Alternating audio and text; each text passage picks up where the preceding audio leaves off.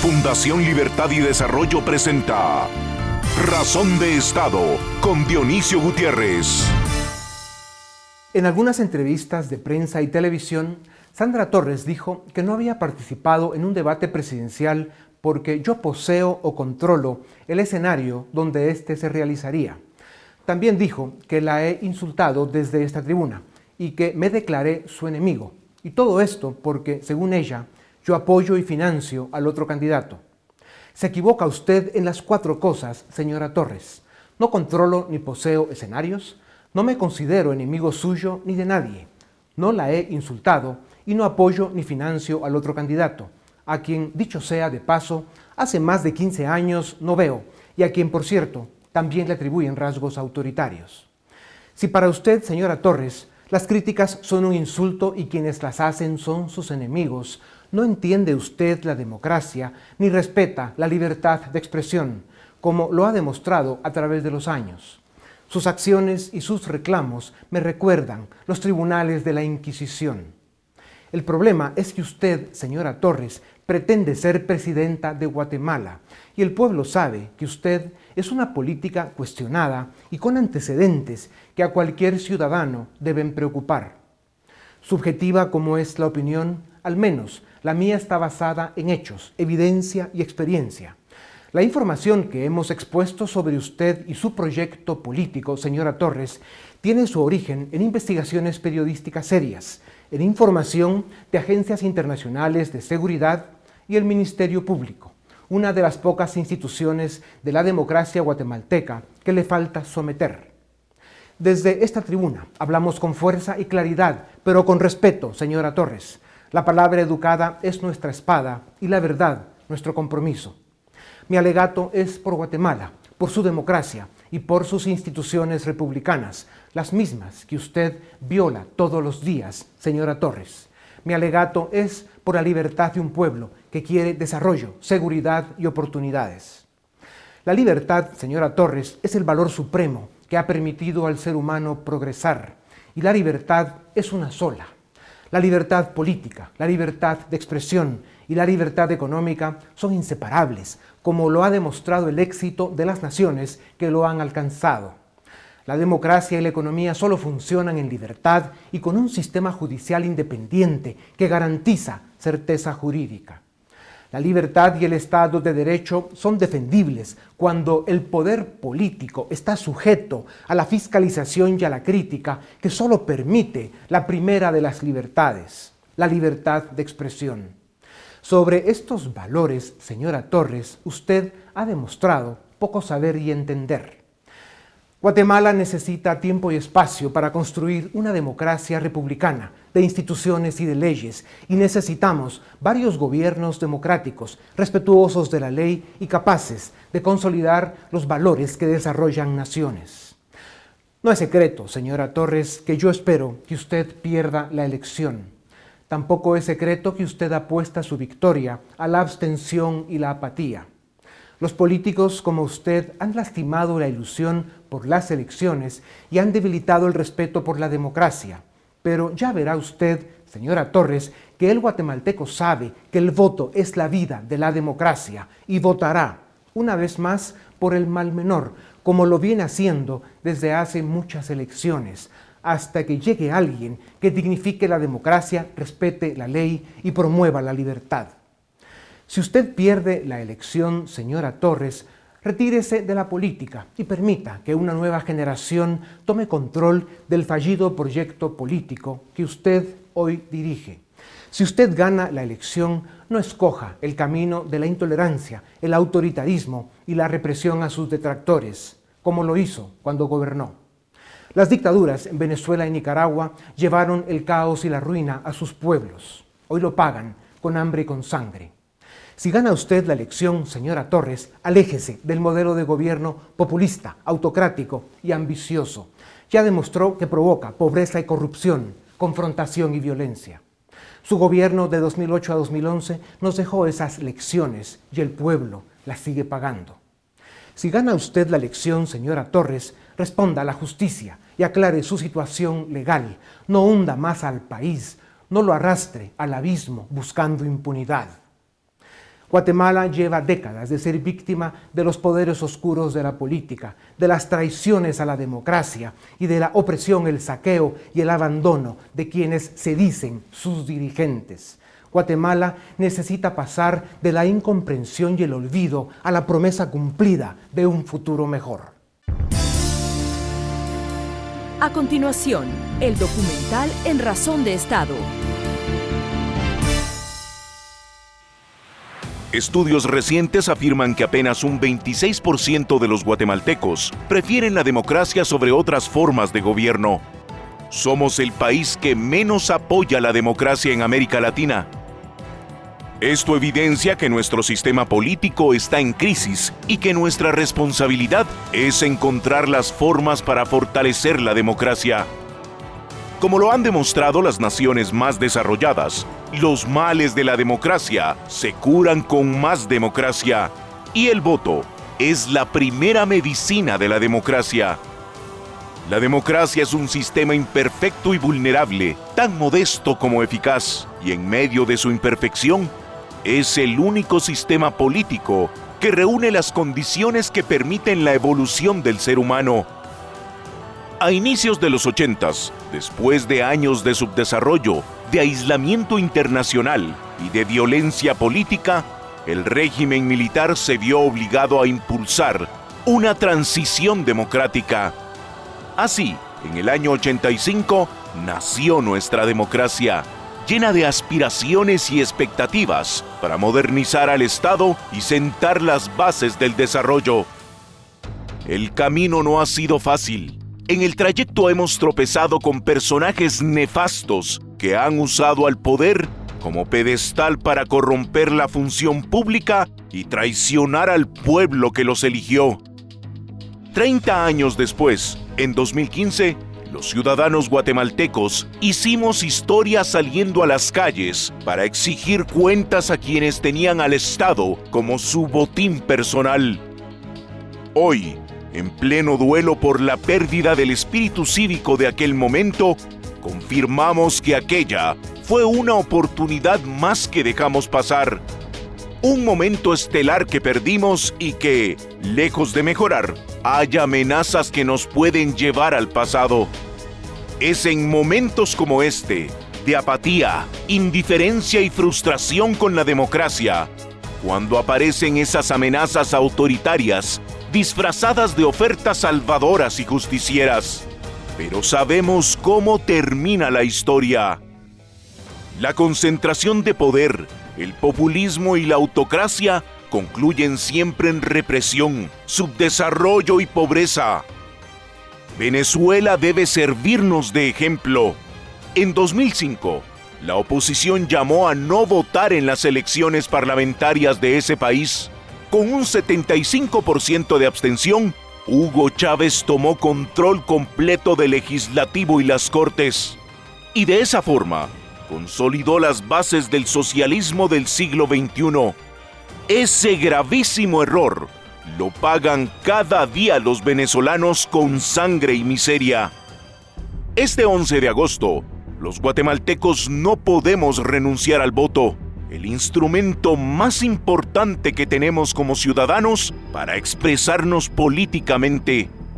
Aunque no nos gusten las opciones, no podemos renunciar al voto, pues es la fuente de vida de la democracia. No debemos permitir que el destino del país sea decidido por la abstención y las mentiras que intentan manipular al votante más pobre e ignorante. El 11 de agosto, Guatemala necesita que salgas a votar. Si no te gustan los candidatos, vota por el menos malo y por la oportunidad de seguir luchando. Ciudadano, Guatemala te necesita. Vota por la democracia.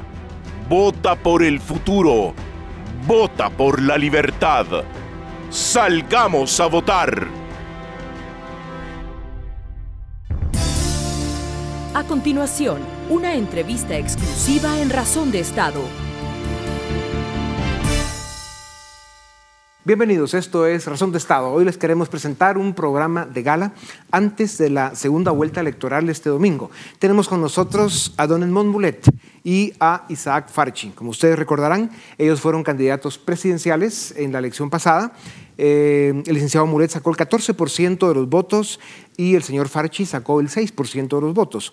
Ustedes dos son eh, de esos políticos em, extraños que aparecen en la vida política de las naciones porque son gente respetable, gente respetada Em, y eso pues los hace diferentes a lo que hemos vivido en Guatemala desde hace demasiado tiempo. Los porcentajes que acabo de mencionar de los votos que ustedes sacaron en junio, pues se deben en buena medida a esos cambios mañosos a la ley electoral que no los dejaron hacer una campaña de fondo correcta con los recursos suficientes que ustedes podrían haber obtenido porque son, porque son personas, hombres de bien, que, que tenían propuesta y que podían haber hecho algo muy importante por Guatemala. La idea es que tengamos una conversación sin filtro esta noche, sin querer competir con ninguno de los otros programas que aparecen en esta estación. Y, luego, antes de la primera pregunta, em, el domingo tendremos ya presidente electo, ya tenemos diputados electos y alcaldes, pero el título más importante será siempre el título de ciudadano. Al final es el ciudadano quien mantiene viva la democracia, y quien le da vida al país. Por eso, eh, si en todo caso tenemos que dedicar estos minutos que vamos a compartir, es al ciudadano. El problema es que hemos dejado a los políticos demasiado solos por demasiados años. Por eso es bueno que ustedes hayan entrado a la política para empezar a mm, balancear esas fuerzas tan negativas que hemos tenido. Empecemos con el primer tema.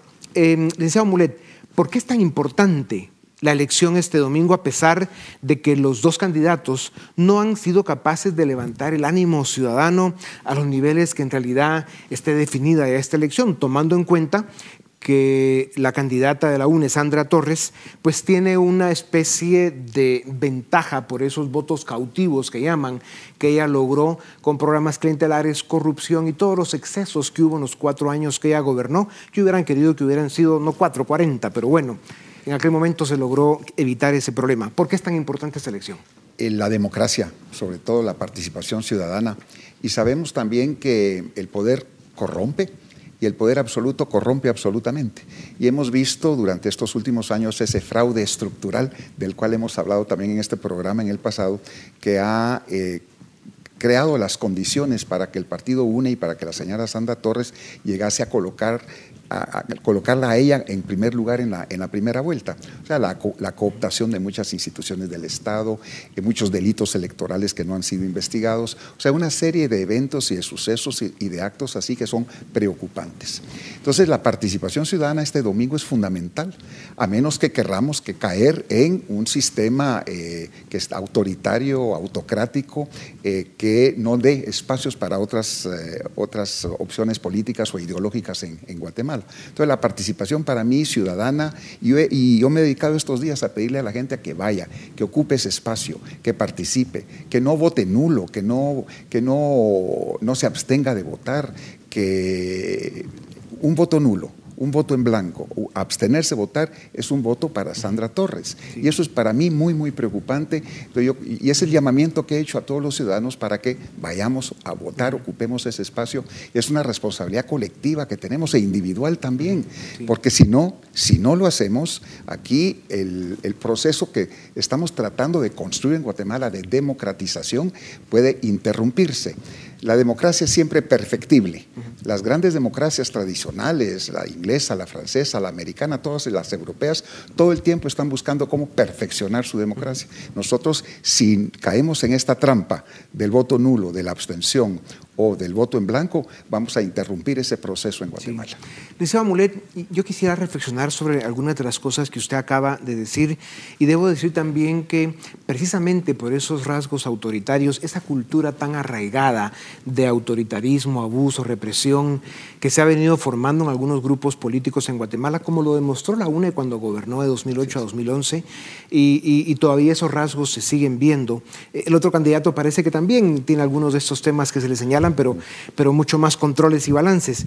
Em, en, en, mi caso, a mí me ha denominado su enemigo por estar exponiendo estas cosas, pero cuando una persona pretende ser presidente o presidenta de una nación, lo menos que puede esperar es que sus ciudadanos valientes, como es el caso de ustedes, responsables, como es el caso de ustedes, expongan la realidad, alerten al pueblo y por lo menos tengan la libertad de dar su opinión para que la gente pueda discernir y decidir. Pero no se puede pretender que a uno lo califiquen de enemigo o que insulta porque expone lo que uno siente, lo que uno cree y que en todo caso es nuestra verdad. Por eso es tan importante el dar esta batalla para defender las libertades, la primera de ellas la libertad de expresión. Eh, Liceo Farchi, eh, eh, siguiendo con el tema, ¿cuáles son las trampas, los engaños y la conspiración que se percibe detrás de la candidatura de Sandra Torres?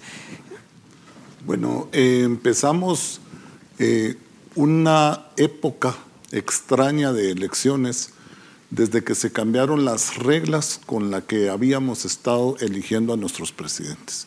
Estas reglas con las que entramos a esta nueva elección fueron reglas que fueron hechas específicamente para beneficiar al partido UNE, impulsado por los diputados de UNE en el Congreso. En mi caso muy particular, yo fui el último en inscribirme. Solo tuve tres meses para hacer campaña, las cuales no pude usar los medios que todos ellos usaron en el pasado, precisamente para darle a conocer al pueblo y que pudieran elegir a alguien que traía propuestas o no. Todos los que corrimos en esta campaña nos vimos bañados por esa inmensa inversión del Partido Verde que nos atacaba y que nos tenían amarrados de mano de cómo podíamos nosotros hacer campaña.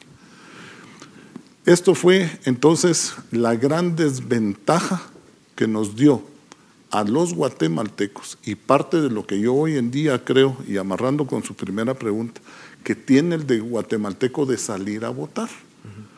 Porque hace cuatro años estábamos exactamente en la misma situación, pero el guatemalteco reaccionó como no está reaccionando en esta ocasión. Y es exactamente los mismos motivos.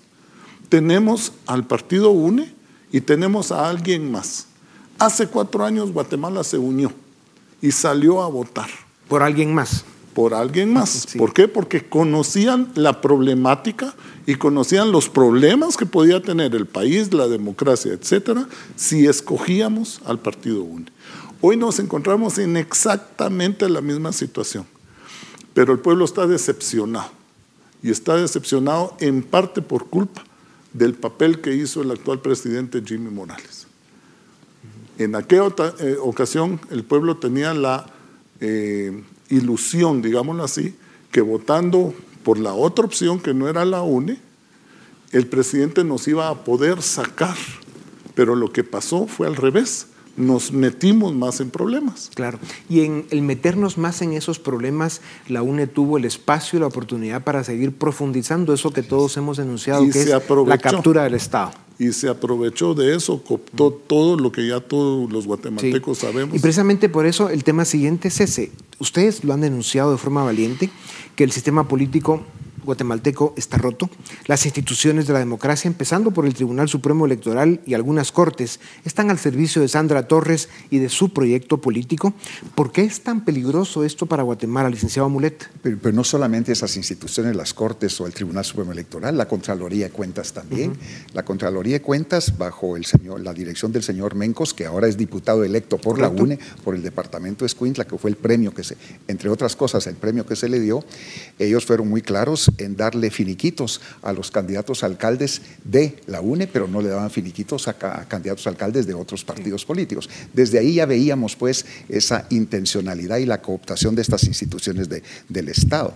Eh, hemos visto ahora eh, la enorme cantidad de, dinero que se ha gastado en esta campaña por parte de la UNE en la primera vuelta y ahora se han cometido delitos electorales y no han sido investigados. El fiscal de delitos electorales, el señor Chad, salió de Guatemala amenazado, él y su familia, desde antes de la primera vuelta. No sabemos dónde está, quién asumió esas responsabilidades, no se ha investigado pues, el origen de esas amenazas que él, que él sufrió. O sea, hay una serie de elementos así, de delitos continuados que se vienen dando en la primera vuelta y en la segunda. Por ejemplo, de nuevo, ahora están alquilando el DPI en muchas de las comunidades, en los departamentos del país, nos consta a nosotros, me consta a mí, van con la gente y le dice, alquíleme su DPI. Se lo devuelvo el día de la elección por 200 quetzales. Entonces la gente entrega su DPI el día de la elección frente al centro de voto, le devuelven el DPI más 200 quetzales a cada una de estas personas. ¿Y esto todo es articulado y preparado por la UNE? Ah, totalmente, sí. Y, por la cantidad de recursos que se están utilizando, el dinero que se le dio a los eh, alcaldes electos y aquellos que se han adherido al proyecto de la UNE de otros partidos políticos también es una enorme cantidad de dinero y eso tampoco se está investigando. Cuando uno escucha a Sandra Torres hacer todas las ofertas, los ofrecimientos que está haciendo, da escalofríos el pensar cuando el pueblo se dé cuenta que no le va a cumplir nada o casi nada de lo que está ofreciendo, pues realmente está llevando al país, aparte de sus problemas legales y que vamos a entrar en una crisis política solo por eso, en esto entraríamos en otro tipo de crisis política por esas ofertas que no va a poder cumplir. Realmente es grave lo que está pasando y por eso es importante denunciarlo. Eh, el objetivo, los objetivos que tendría eh, esta conversación es primero motivar a los guatemaltecos a que salgan a votar, porque como hemos dicho, aunque a un grupo de votantes no los convenza o no les guste el otro candidato, algunos lo definen como un mal menor, pero al menos nos da la oportunidad de seguir luchando. El problema de que un partido que ha venido acumulando tanto poder de una forma sospechosamente em, delincuencial hasta criminal, cometiendo una serie de delitos que las cortes no persiguen, etcétera, eso es muy peligroso para el país. Usted lo dijo al principio, el poder corrompe, el poder absoluto corrompe absolutamente. Licenciado Farchi. Eh, yo no quiero ver eh, que vayamos a escoger al, mar, al mal menor. Eh, yo me tomé el tiempo de estudiar los planes de gobierno del candidato Alejandro Yamate. Y tuve que comparar lo que era ese programa de ir a regalar bolsa, que ahora se está ofreciendo la mega bolsa, los volantes que todo el mundo vimos de 300 quetzales y 600 quetzales, contra un plan de gobierno que está ofreciendo traer empleo, traer nuevas plazas de trabajo, activar la economía como Dios manda. Entonces, cuando ponemos en una balanza que lo que alguien nos está ofreciendo, que para mí es hasta insultante, que alguien venga y me diga, mira, te voy a regalar 300 pesos al mes y quédate a ese nivel cuatro años, hasta que venga el próximo presidente. ¿Qué va a heredar el próximo presidente? Un bonche grande de gente que está acostumbrado a estirar la mano y que no le enseñamos o no le dimos la oportunidad, porque no las creamos, de que empiece una microempresa, que tenga un empleo o que tenga eh, una idea que pueda él eh, desarrollar. Y sí lo vi en el plan de gobierno de Alejandro Yamatei y eso es lo que a mí me gustó porque no está comprando el bono como nos compraban los españoles con eh, espejitos el oro. Aquí no están comprando con espejitos el voto. Aquí hay alguien que está proponiendo y yo no lo veo como un mal menor, lo veo como una posibilidad de empezar el camino de lo que necesitamos para sacar al país. Y licenciado Farchil, la gente olvida que de 2008 a 2011, en aquellos cuatro años en los que gobernó de facto Sandra Torres, la pobreza subió de 51 a 54%, la deuda pública, la deuda nacional subió de una forma desproporcionada, las finanzas públicas sufrieron un gravísimo deterioro. Licenciado Mulet, hablemos un poco de, de esa otra faceta que ha usado Sandra Torres y la UNE para intentar eh, quedarse con el poder el domingo, y es las amenazas y el dinero que está gastando a través de las municipalidades y el papel que están jugando algunos de sus diputados electos. Eh, sabemos que en los cierres de campaña en Totonicapán, Solola y Huehuetenango, eh, el, el gasto de dinero fue obsceno por ponerle algún adjetivo.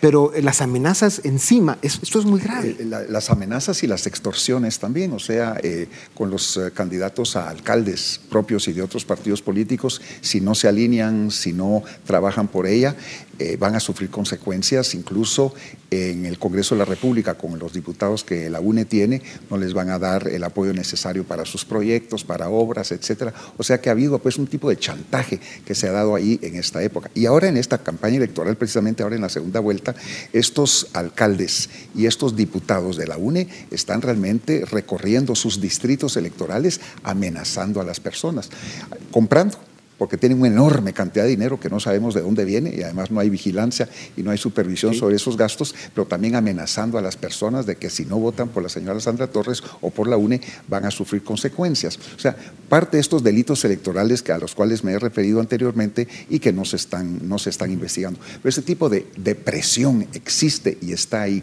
Y sabemos que para la señora Sandra Torres esta elección es determinante, porque si no gana, entonces al día siguiente, a los dos días, cuando ya se declare ganador al otro candidato, si así sucede, ella pierde su, inmunidad y son 22, 22 juicios pendientes y acusaciones penales que tiene en su contra, que si ella llegase a ganar, eso también es un factor de desestabilidad para el, y de ingobernabilidad para el país, que Guatemala no necesita otra vez otro presidente, otro jefe de Estado que esté sujeto a este este tipo de acusaciones penales. En medios de comunicación europeos y de Estados Unidos eh, tocan ese tema con, mucha preocupación. Una candidata que en todo caso debería estar en la cárcel, pues está con la enorme posibilidad de acceder a la presidencia de un país. Eh, en fin, son las contradicciones de Guatemala. Una pena. Nos quedan pocos segundos y tal vez sería bueno que revisemos los objetivos que tiene esta conversación. Ya hablamos de, de, lo importante que es ir a votar porque el voto es lo que mantiene viva la democracia. Hablamos del deterioro que ha sufrido el sistema político guatemalteco y de lo peligroso que es esta cooptación, este secuestro de las instituciones que ha venido siendo llevado a cabo desde hace muchos años por un partido político que se llama UNE, con una candidata que quiere el poder a cualquier costo que se llama Sandra Torres. ¿Qué tiene que hacer el pueblo para poder seguir luchando, para darse la oportunidad de seguir siendo un pueblo libre? Primero, ir a votar, participar, sabiendo que la otra opción tampoco ah, para muchas personas no sea la, que más entusiasme o la que más les convenza, pero con la otra opción hay posibilidades de poder seguir desarrollando esa democracia que queremos construir en Guatemala. Con la UNE esa posibilidad, como dije anteriormente, se termina, ahí se acaba, por mucho tiempo. En cambio, si gana en este, en este caso el doctor Yamatei, hay posibilidades pues, de seguir construyendo pues, este proceso democrático y la participación de todos. Además, ella, eh, la, señora Sandra Torres, divide y polariza. O sea, aquí el país va a salir muy golpeado, muy dividido si ella llegase a gobernar. En cambio, con la otra opción no es tanto.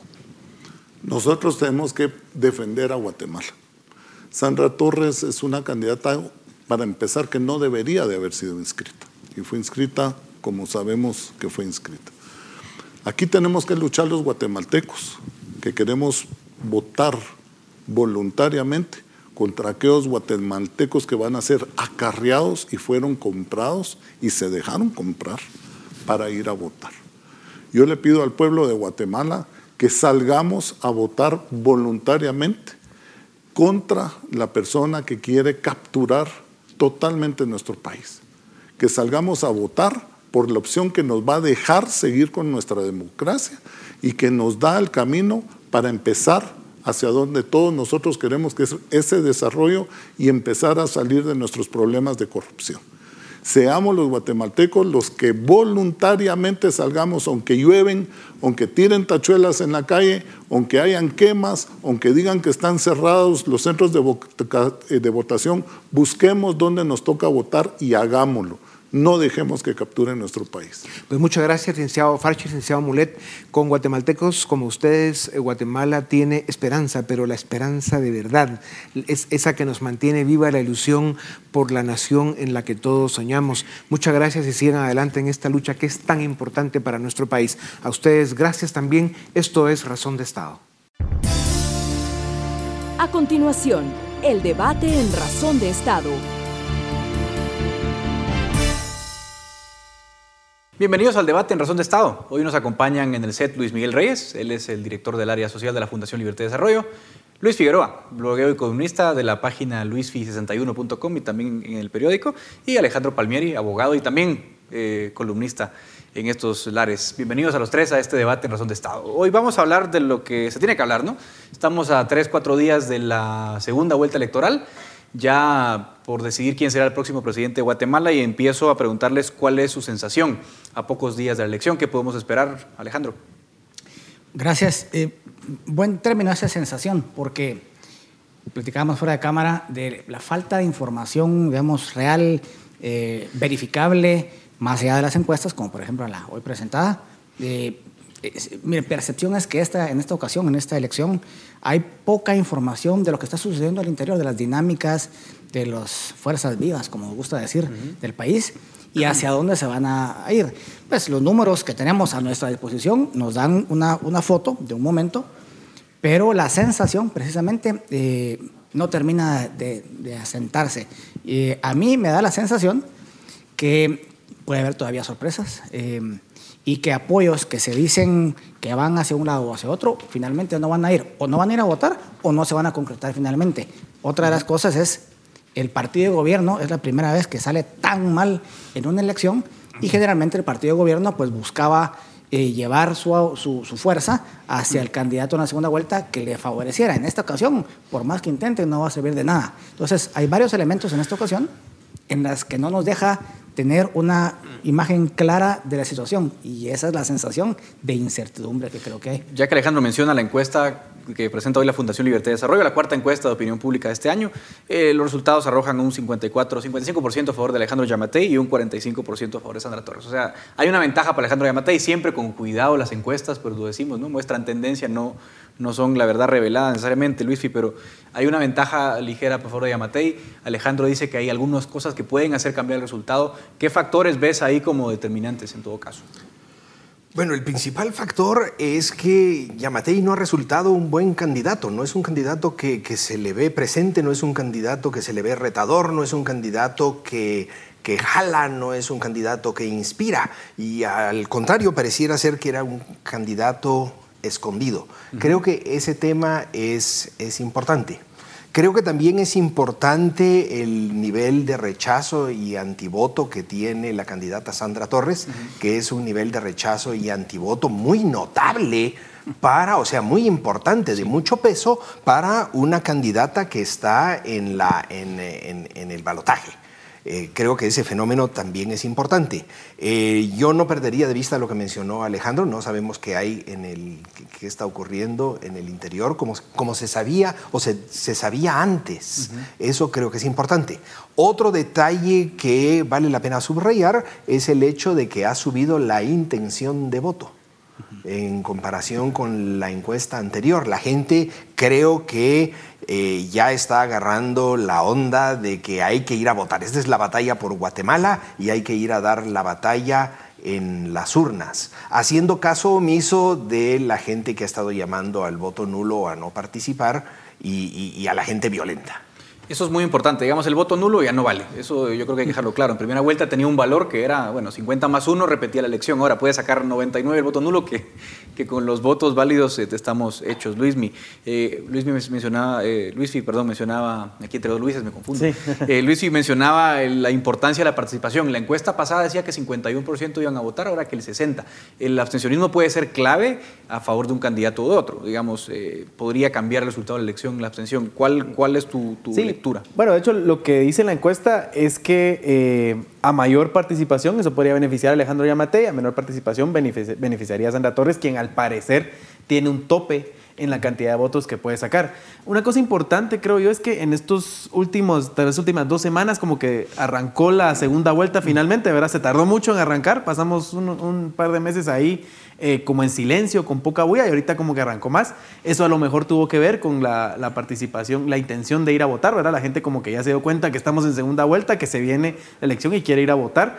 Eh, y bueno, y también los actores políticos han empezado a reconfigurarse para buscar dónde se van a ubicar en segunda vuelta. Ya vimos que Edmond Mulet y eh, Isaac Farchi de Humanistas y Viva, pues van, que entre ellos, entre los dos tienen 20% de los votos más o menos, ahora fue lo que sacaron en primera vuelta, van a apoyar a Alejandro de Matei, lo salen apoyando abiertamente, pues lo cual es interesante porque se empiezan a ver ya ese tipo de, alianzas o de apoyos para una segunda vuelta, mientras que Sandra Torres al parecer, o hasta el día de hoy, no ha sumado ningún ninguna, ninguna alianza o ningún apoyo a su, a su candidatura. De hecho, digamos, si hablamos de la izquierda, ningún partido de izquierda se ha pronunciado en favor de Sandra Torres, ¿verdad? De hecho, y Codeca, por ejemplo, el MLP Codeca, mantienen su postura antisistema, saliendo hace unos días a hacer unos bloqueos y diciendo, y diciendo que, que no apoyan el resultado de las elecciones y que hubo fraude y que demás, ¿verdad? Digamos, ese es un poco el panorama de los actores políticos. Entonces, eh, para ir considerando qué puede pasar en esta segunda vuelta también, que es interesante. Ahora, esto, Carlos Luis, es importante, pero vemos,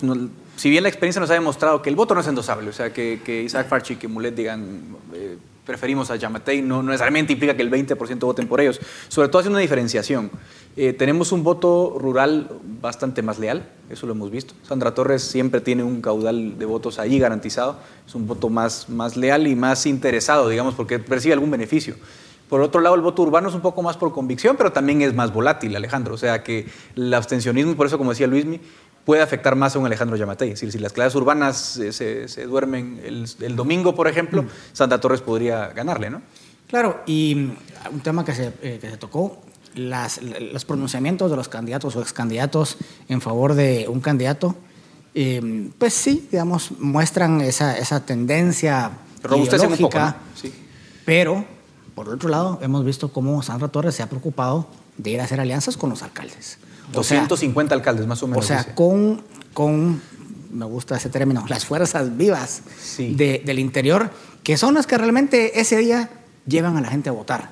Entonces, Sandra Torres aparentemente aprendió la, la lección de la elección pasada y eh, reforzó su voto en el interior y hace alianzas en el interior. Francamente, creo que ella le serviría de todas maneras muy poco. Cualquier alianza con algún candidato que saliera apoyándola, etcétera, porque ella sabe que eso no sirve. Ella sabe que lo que cuenta es la gente que va a ir a votar en el camión, en el bus, acarreados eh, a favor de ella. Tampoco lo garantiza, pero hay mayor posibilidad de que lo haga. En fin, eh, pareciera ser otra vez una lucha del interior con los centros urbanos, lo cual tampoco es cierto porque recordemos cómo salió el MLP en la ciudad capital o en el departamento de Guatemala. Sorprendente, pero juntos. En fin, esta es una elección, otro de los términos que se usan mucho en estos tiempos, atípica. Es atípica y también hay que hablar de un, de un tema que ustedes mencionaron y que quiero puntualizar, ¿no? Las voces que empezaron a hablar de fraude, por ejemplo. Eh, que pedían la nulidad de elecciones. Han, han, hecho mucho daño. Primero porque sabemos que el sistema informático no es el resultado oficial. ¿no? El resultado oficial son las juntas electorales y afortunadamente ellos cuidaron nuestro voto. Ahora, ¿cuánto daño han hecho esas voces, Luisfi, en este contexto? Porque la gente puede decir, bueno, si lo que están diciendo es que hay fraude, que, que, que en mi opinión no lo hay, quiero conocer la tuya, entonces sienten que no hay motivación para votar. ¿Cómo, cómo vencer ese, esa confusión, esa mala información que han dado? Bueno, cómo vencerla a casi horas de la elección es bastante difícil. Y yo creo que sí fue una actitud muy irresponsable llevar a los extremos que se llevó el tema. Es cierto, había que señalar que había errores. Es cierto que el tribunal actuó de una forma irresponsable. Es cierto que, que fueron ineptos. Pero llevarlo al extremo de, de, de, de desanimar a la gente, eh, creo que fue, creo que fue una, una, estrategia o lo que haya sido muy, muy desatinada, muy eh, irresponsable, porque eh, lo que había que concentrarse era en la próxima elección, o sea, en la elección del día 11. Había que concentrarse en la elección del día 11 y en defender el valor más importante, que es la división del poder. Yo creo que el valor a defender el domingo es la división del poder. Y ahí se debieron haber concentrado las fuerzas y no en andar haciendo pataletas y berrinches eh, inmaduros. Creo que Lucio se refiere a, a, equilibrio de poderes con que UNE ha sacado 52 diputados. En términos prácticos, Luismi, un tercio del Congreso. Sí. Alejandro Yamatei tiene apenas 16, 17 diputados. Eh, con una fuerza, digamos, con una. tendría que ir a buscar 64 votos para, para aprobar leyes. Digamos, habría una, una distribución de poder. ¿Qué podríamos esperar de un gobierno de otro? Bueno, eh, son posiciones completamente opuestas, ¿verdad? De la UNE lo que podemos esperar es, muy bien lo, decía Luis Figueroa, concentración de poder, ¿verdad? Eh, legislativo, ejecutivo eh, e incluso el judicial, ¿verdad? Ahí vamos a elegir cortes, bueno, el Congreso va a elegir cortes este año y sabemos que la UNE tiene gran capacidad operativa, aún dentro del Congreso actual, donde no tiene tantos diputados. Entonces hay un riesgo muy grande de que se elijan jueces ad hoc para eh, lo que se viene, que además tenemos que recordar que Sandra Torres tiene una solicitud ante juicio encima. Ella va a entrar de, de ganar, ella entraría a a, gobernar con una solicitud de antejuicio, lo cual la pone en una situación delicada en dos frentes. Primero, en el, en el legislativo, donde sabemos que ella va a intentar todo para bloquear y procurarse impunidad, y luego en el, en el, en el judicial, donde eventualmente su, su caso también tendría que, por donde eventualmente su caso también tendría que pasar. Entonces hay dos, digamos, espacios muy importantes que a ella le interesa eh, tomar control para poder procurarse impunidad y poder hacer cuatro años de gobierno de ganar. Entonces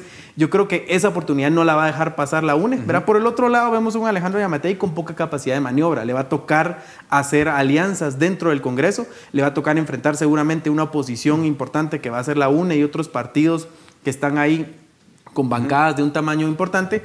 Eh, entonces son dos situaciones completamente distintas. Por un lado vemos control y capacidad de control y por el otro lado un Congreso con necesidad de hacer alianzas. Ya, ya para terminar, me gustaría conocer la opinión tanto de Alejandro como de Luisfi de esta misma pregunta. ¿Cómo ven ustedes las dos opciones que hay y, qué, qué, lectura le dan? Bueno, eh, de ganar Alejandro Yamatei, eh, no creo que no sería ninguna sorpresa que poco a poco o tal vez demasiado rápido eh, algunos diputados electos por la UNE ya ni le contesten el teléfono a Sandra Torres. Eso pasa. Eh, veamos el caso de FCN, que llegó con muy pocos diputados y consiguió aumentar su, su bancada. El tema de la prohibición del transfugismo, eh, estoy convencido de que esa ley se va a reformar, va a habilitarse, sin perjuicio, por cierto, de lo que hoy anunció el Tribunal Supremo Electoral, de que el inicio de cancelación de partidos políticos empieza ahora, sí. Empieza ahora. Entonces, si utilizamos como criterio eh, lo que ha hecho el Tribunal Supremo Electoral, si cancela un partido político, el diputado no es transfuga. El diputado, muy bien, puede ubicarse en otro partido. Así que recordemos que la UNE tiene un proceso también de financiamiento electoral lícito. Imaginémonos que lo cancela. Bueno, sus diputados se pueden integrar perfectamente a cualquier bancada. ¿Opciones distintas, Luis, si ves tú en la mesa este domingo? ¿Opciones distintas como qué? me refiero a la UNE y vamos. Eh, pues, pues no, eh, están, están frente, frente a sus realidades. Eh, la UNE tiene que conservar el, el, control que tiene y vamos, la va a tener difícil porque va a tener que armar alianzas. Pero es cierto, todo va a cambiar en la primera oportunidad. Claro, o sea que vemos contrapeso contra poder absoluto. Concentrado, okay. exactamente. Bueno, ese es un poco el análisis que tenemos. Les agradezco muchísimo a Luis Miguel Reyes, a Luis Fi y a Alejandro Palmieri por acompañarnos en este debate interesante. Es momento de poner fin al debate en razón de Estado y pasar con el segmento de análisis. A continuación, el análisis de razón de Estado. Bienvenidos al análisis en razón de Estado. Esta semana, la Fundación Libertad y Desarrollo presenta a la ciudadanía guatemalteca la cuarta encuesta nacional de opinión pública a tan solo unos días de la segunda vuelta electoral. Como ha sido la tradición a lo largo de este 2019, la Fundación eh, tiene como objetivo presentar una serie de estudios de opinión pública que nos permitan entender qué está pensando el electorado de cara a las elecciones. Empezando con el marco metodológico. Al igual que las encuestas anteriores, esta medición fue realizada en conjunto con la empresa Sid Gallup de Latinoamérica. Los datos fueron levantados entre el 29 de julio y el 5 de agosto del 2019, es decir, menos de 72 horas han transcurrido desde que se terminó de levantar esta encuesta. Para esta ocasión se utilizó un universo de personas mayores de 18 años empadronadas. Eh, se realizaron 1.216 entrevistas con un 95% de nivel de confianza, lo cual nos arroja un margen de error de más o menos 2.8%. Eh, es importante señalar que la pregunta filtro que se utilizó para esta encuesta es si la persona a la que se le iba a pasar la entrevista estaba o no estaba empadronada. Empezando con los resultados sustantivos de la encuesta. El primer punto de partida siempre es analizar qué está pensando el elector en relación con los problemas que afectan al país. Y en este sentido nos damos cuenta que un 36.9% del electorado señala que el principal problema del país es la inseguridad. Esto es un dato interesante de evaluar, porque a lo largo del 2019 hemos visto cómo la mención de inseguridad ha tendido al alza, mientras que el resto de problemas ha decaído en la escala de prioridades o de percepción de problemas del elector. En este sentido, en segundo lugar, con 19.3% de menciones, aparece la problemática de la falta de empleo y empatado en tercer lugar encontramos el problema de alto costo de vida y corrupción, ambas con 10.9%. Cuando tratamos de evaluar la perspectiva del elector en relación a qué tan optimista o pesimista se siente de cara a la siguiente elección, a la siguiente administración, cuando le preguntamos qué tanto cree que cambiará el país con el nuevo gobierno, nos damos cuenta que un 15.3% de personas tienen una visión optimista, que el, que el, país cambiará mucho con el nuevo gobierno. En cambio, un 20.9% del electorado tiene una visión pesimista, simplemente considera que nada cambiará con el nuevo gobierno. Y en, medio de estos encontramos dos segmentos que nos suman alrededor de 49% del electorado que piensa que sí, cambiará un poquito, pero no sustantivamente. Otra pregunta interesante de evaluar es el potencial de participación de cara a este 11 de agosto. Cuando le preguntamos a los electores si asistirá a votar a la segunda vuelta, un 60.8% nos indica que sí, versus un 32.7% que no. Este también es un dato importante de evaluar porque en la encuesta presentada el 17 de julio pasado, tan solo un 51% de personas mencionaba que tenía intención de ir a votar. Es decir, en las últimas tres semanas, más personas están tomando conciencia de la necesidad de participar este 11 de agosto. Cuando le preguntamos específicamente a quienes nos dijeron que no asistirán a votar este 11 de agosto, nos damos cuenta que la principal razón mencionada por la que no desean votar es que ninguno de los dos candidatos les parece adecuados, con 30.9% de menciones. Y luego, por debajo del 7% de, menciones, encontramos distintas razones. Eh, un 5.2 que dice que de nada sirve ir a votar, un 3.7 que indica que no le interesa la política, 2.7% que no tiene DPI y 6.1% que indica que le queda muy lejos el lugar de votación. Pasando ahora al análisis de las candidaturas. Y siempre es importante, previo a estudiar la intención de voto, entender cómo percibe el electorado a los candidatos en la contienda. En este sentido, nos damos cuenta que al preguntar qué opinión tiene sobre Sandra Torres, un 11.1% de personas tiene una excelente opinión sobre ella y un 42.0% tiene una buena opinión sobre ella. Si sumamos estos dos resultados, nos da que un 53.1% de electores tiene una opinión positiva de la candidata del Partido UNE. En cambio, nos encontramos con que un 38.4% de electores tienen una opinión negativa de la candidata. Este dato sale de sumar ese 24.7 que me dice que tiene una mala opinión sobre ella y el 13.7 que dice que tiene una muy mala opinión sobre ella. Es decir, la relación de Sandra Torres es 53% positivo versus 38% negativo. Veamos qué pasa con el candidato Alejandro Yamatei. Alejandro Yamatei tiene 73% de positivos, que sale precisamente de sumar el porcentaje de personas que señalan que tienen una excelente opinión sobre él y quienes tienen una buena opinión sobre él. Y frente a este 73% de positivos, nos damos cuenta que Yamatei tiene 13.3% de negativos. Es decir, su relación positivo-negativo es mucho más favorable que la relación de la candidata Sandra Torres del Partido UNE. Y ahora sí, el gran resultado de la cuarta encuesta nacional de opinión pública. Cuando le preguntamos a ese 60.4% de personas que indicó que asistirá a votar el próximo 11 de agosto por quién desea votar, el resultado es el siguiente. Alejandro Yamatei con 39.5% de intención de voto, 32.4% de intención de voto para Sandra Torres, 5.3% de personas indicó que anularía su voto y 22.8% que todavía está indeciso de por quién votará. Como sabemos, en la segunda vuelta no se contabilizan como votos válidos eh, los votos nulos ni los blancos, solo los votos emitidos a favor de candidatos. Si retiramos a los indecisos y a los votos nulos y nos quedamos con los votos absolutos, Yamatei obtendría un 54.9% de intención de voto versus 45.1% de intención de voto de la candidata Sandra Torres. Este fue el resultado de la cuarta encuesta nacional de opinión pública que Fundación Libertad y Desarrollo presenta a la ciudadanía guatemalteca. Muchísimas gracias. Razón de Estado con Dionisio Gutiérrez es una producción de Fundación Libertad y Desarrollo.